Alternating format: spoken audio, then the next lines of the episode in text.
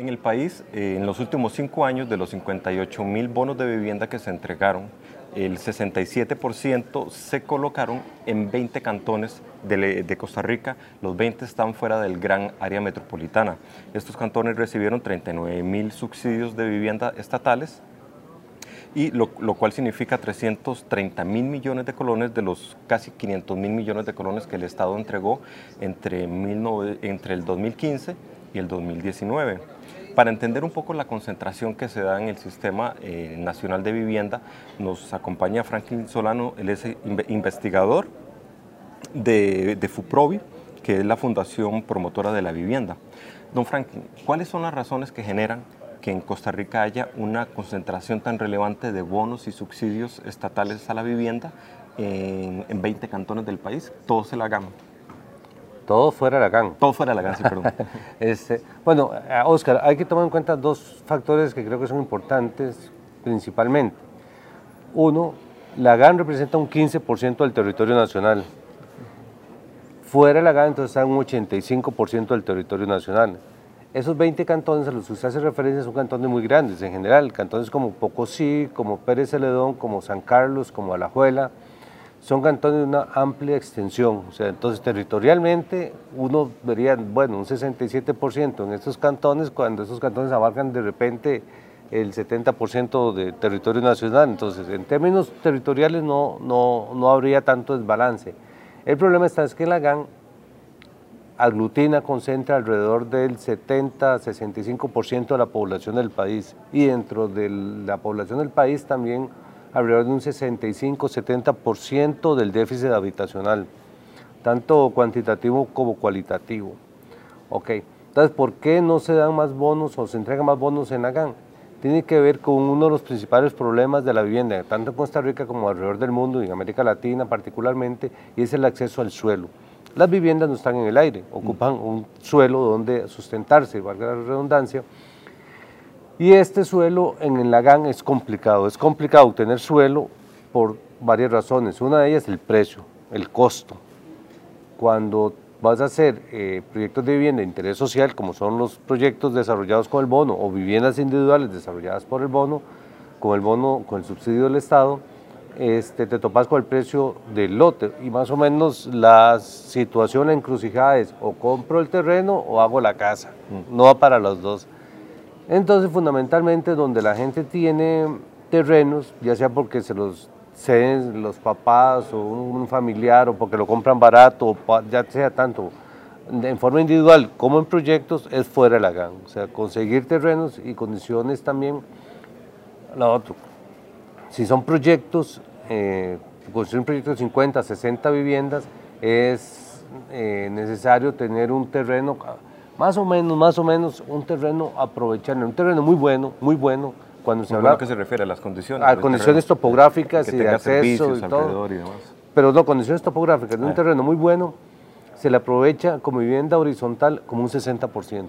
A un terreno muy bueno, así, excelentes condiciones más o menos y ahí van para abajo el aprovechamiento del terreno. Entonces, si vas a hacer un proyecto de 100 viviendas, ya sabes que tienes que tener eh, un tamaño de terreno importante. Entonces, este, eso, comprarlo en la GAN, conseguir, digamos, una hectárea, dos hectáreas para, de terreno para un proyecto de interés social es complicadísimo. de hecho, perdón que me interrumpa, la ministra Irene Campos también lo señaló en el reportaje que se publicó en La Nación, de que los costos de construir dentro de la GAM, fuera de la GAM, eh, son muy altos, son, eh, hay muchísima diferencia. El tema aquí es qué se puede hacer para atacar los problemas de déficit eh, habitacional que hay en, en, la GAM, porque igual los, los bonos de vivienda, bueno, se entregan a personas este, de, de, ingresos más bajos, ¿verdad? Pobreza extrema, pobreza, de, y de eso hay en, en, las dos regiones del país. Pero como usted mencionaba, la mayor concentración es acá, en, en el gran área metropolitana. Claro, eh, ahí nada más tal vez para aclarar, yo creo que haya tanta diferencia en los costos de construcción, o que hay diferencias en el costo del terreno, que inciden en los costos de la solución final. Pero digamos, construir una casa en, en Alajuela, en Pocosí, en Pérez Celedón, a construirla eh, en San José, eh, una casa de interés social, el costo es prácticamente el mismo, la variación muy poca. Lo que sí incide son los costos del terreno o habilitar un terreno. Si compras un terreno o utilizas un terreno urbanizado, el costo de ese terreno por metro cuadrado es muy caro. Y si lo compras lo que se llama una finca en verde, que hay que urbanizar, mm. es más barato, pero hay que meterle todo, aceras, caños, calles, electrificación, agua potable, entonces te eleva los costos. Entonces sí te eleva los costos la solución, no, la construcción propiamente, digamos, eso es importante. Lo otro que hay que tomar en cuenta son los planes reguladores. Los planes reguladores, casi este, todos los planes reguladores son muy restrictivos, sobre todo para vivienda de interés social. Y a eso júntele un problema político que es que ningún municipio quiere tener proyectos de interés social, sobre todo de gente que no es de su cantón. O sea, se dan el permiso para gente de mi cantón, no para otros cantones. Y algunas soluciones de vivienda en dentro de la GAN, la GAN hay que verla como, una solo, como un solo territorio. No puede ser que, como esta mesa que está dividida, ¿verdad? Que este es un cantón, este es otro, porque entonces la política de aquí, hay que ver esto como una mancomunidad y administrarla. Y eso es lo que se hace en todas las grandes urbes del mundo. Esas eh, urbanización, esas urbes son más allá, van más allá de, de los cantones o los municipios que están ahí, porque eh, hay que administrarlo conjuntamente. Bueno, entonces teníamos los planes reguladores que en muchos casos son restrictivos no te permiten construir en todo el terreno y no te permiten construir en altura. Entonces te limitan hacia arriba y te limitan hacia los lados, entonces eso qué hace? Que como el terreno disponible cada vez es menos, hace que sea menos posible dar soluciones y las soluciones se le pueden dar cada vez son más caras. Entonces hay que ver cómo se da acceso al suelo, que hay varias cosas que se pueden hacer para acceso al suelo, y también incentivar la vivienda vertical, o sea, construir más eh, hacia arriba. Yo no creo que tengan que ser cosas torres y esas cosas tan altas, con que mejoremos la eh, intensidad, eh, la densificación, el uso del suelo a tres, cuatro niveles, que es un nivel mm. eh, práctico, cómodo, que no hace falta sensor, que por regulaciones y eso, podríamos aumentar mucho las soluciones de vivienda, la capacidad, teniendo planes reguladores más enfocados al ordenamiento territorial, a la solución de vivienda de interés social y optimizando el uso del suelo con soluciones también de carácter vertical. De hecho, es esa una, una de las soluciones que está explorando el Ministerio de, Vivienda y también el BAMBI.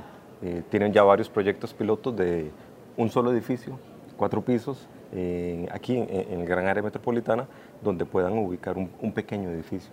Digamos, es, la opción que, que, están explorando, entiendo que ya con algunas eh, entidades financieras que, sí, claro. que colocan bonos se está haciendo se ha hablado de la acupuntura urbana, que es eso, un terreno, antes un terreno, qué sé yo, de 3.000 metros cuadrados, 2.000 metros cuadrados, no era bien visto para solución de vivienda de interés social porque había muy pocas soluciones, pero en vertical, una torre en el centro de San José, en 2.000 metros cuadrados, de repente sí, puedes meter 20, 30 soluciones de vivienda.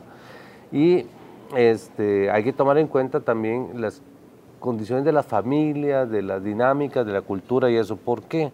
porque como costarricenses tenemos que también tener un proceso de educación, de culturización para vivir en soluciones verticales, porque eh, cuando hacemos los condominios en vertical, ya sea para cualquier sector económico, pero fundamentalmente para el interés social, el condominio no te da ya más chance de crecer. La casa, cuando es en el suelo, aunque sea un lote pequeño, 90 metros cuadrados, y la solución es de 40, 50 metros cuadrados, siempre te queda un espacio de patio para tener luz utiliche, la bicicleta vieja, el perro, la lora, lo que sea, eh, tender ropa y eso. En cambio, cuando estamos hablando de soluciones de 45 metros cuadrados, de 50 metros cuadrados en torres, ese es el terreno, el espacio, y, y, es muy limitado porque ya no hay chance para más. Y si tienes niños, si los niños quieren tener una bicicleta, ¿dónde la metes? ¿Cómo? O sea, hay que, tenemos que, que aprender a, a trabajar ese tipo de soluciones. Hay un principio básico y es a menor espacio privado, mayor espacio público. Entonces, si vamos a trabajar con torres y con cosas de esto, densificando, también tenemos que darle importancia al espacio público como una solución integral al asunto de la vivienda, porque la vivienda más allá que paredes y techos, es también espacio público, es recreación, es educación, son servicios y calidad de vida, seguridad y todo eso.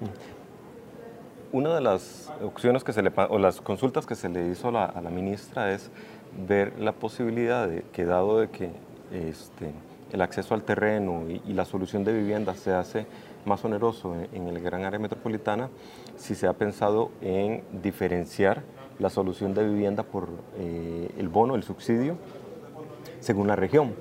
¿Qué tan factible? La ministra reconoció que, eso no lo han pensado por el momento, que no lo han analizado, pero eso podría llevar a algún tipo de solución, eh, estimular eh, proyectos como tal? Yo creo que no se ha hecho como tal, pero creo que en la práctica sí se está haciendo. O sea, por ejemplo, las soluciones de artículo 59 el artículo 59 son los proyectos. no necesariamente, el artículo 59 es un bono especial, por decirlo así, que se le da a una familia por alguna característica particular o especial. Es extrema pobreza, emergencia, discapacidad de alguno de los miembros o más de un miembro de la familia, adulto mayor, población indígena u otros motivos que son sectores minoritarios de la población, madres solteras con hijos, que entran en extrema pobreza, madre soltera Ajá, y sus hijos como un núcleo. Este, son familias, son casos en los que los bonos son de un monto mucho mayor. Mucho mayor, estamos hablando... Superior a los 7 millones que da Muy superior. El bono individual. Muy superior, arriba de los 20 millones en promedio, 20 millones y más, hasta 30 millones en la GAN. Fuera de la GAN, bonos, artículo 59, de esos montos son menos porque lo que cuesta en la GAN fundamentalmente es el terreno, como te decía, el, monto de la solución viene a ser lo mismo. ¿Cómo, yo no sé, ustedes que, son, que, han, que han investigado este tema ya por varios años, como desde el 2008 me parece, que fue ya hace... 2008, 2007 sacamos un informe anual del estado de la vivienda y el desarrollo urbano y anteriormente hacíamos estudios que compartíamos con el estado de la nación. ¿Cómo se ha solucionado este tema del acceso a la, a la vivienda y a la tierra en otros países de Latinoamérica que, sufren también la misma situación. Es bien interesante. Y ahí hay que relativizar algunas cosas. Costa Rica es el país, posiblemente el país de América Latina con el menor déficit habitacional cuantitativo. Mm. ¿Y eso que es alto? No, el no está alto. bueno, es de acuerdo a la metodología utilizada por el INEC, en este momento estamos hablando alrededor de 22 mil, 25 mil hogares que no carecen de, un techo propio, de un techo ya sea alquilando o cedido, prestado, pero que, que bien arrimados, por decirlo así. Eso en términos de, en términos de déficit habitacional, en términos de porcentaje, afecta alrededor de 1.9 de los hogares de Costa Rica.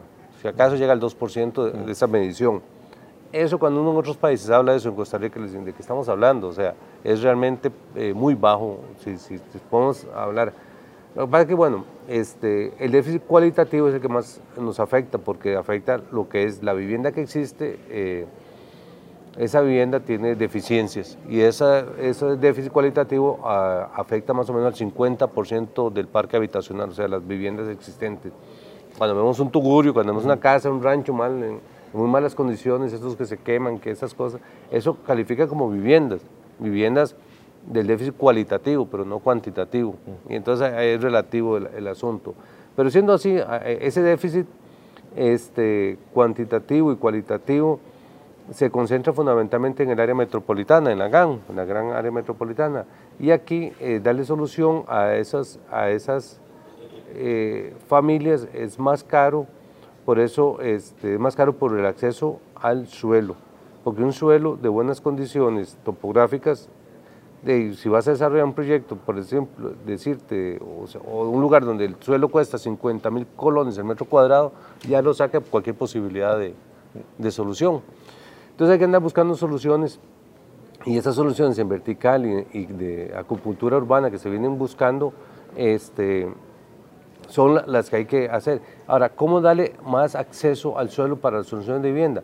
Bueno, ahí en unos países se utilizan expropiaciones algunos municipios que tienen la posibilidad de expropiar terrenos para soluciones de interés social. Hay estímulos financieros. O sea, si usted tiene un suelo deshabitado y usted por aquí puede ver que hay algunos lotes que usted ve que tienen matas de café, pero que no producen nada y que no sé qué, esos suelos se les graba enormemente para que desestimular el uso o el no uso, el uso ocioso que llamamos, para que se estimule hacer algo en él, o sea, solución de vivienda.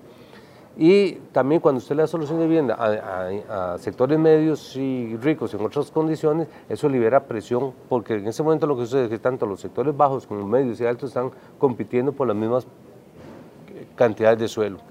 Y cuando usted compra un suelo barato, eh, cuando usted compra un suelo barato, el hecho de ponerlo en condiciones de construir sale muy caro. O sea, al final lo barato sale caro. O sea, un suelo muy quebrado, con pendientes eso, al final hay que arreglar ese suelo y arreglar ese suelo, ponerlo en condiciones habitables, es caro.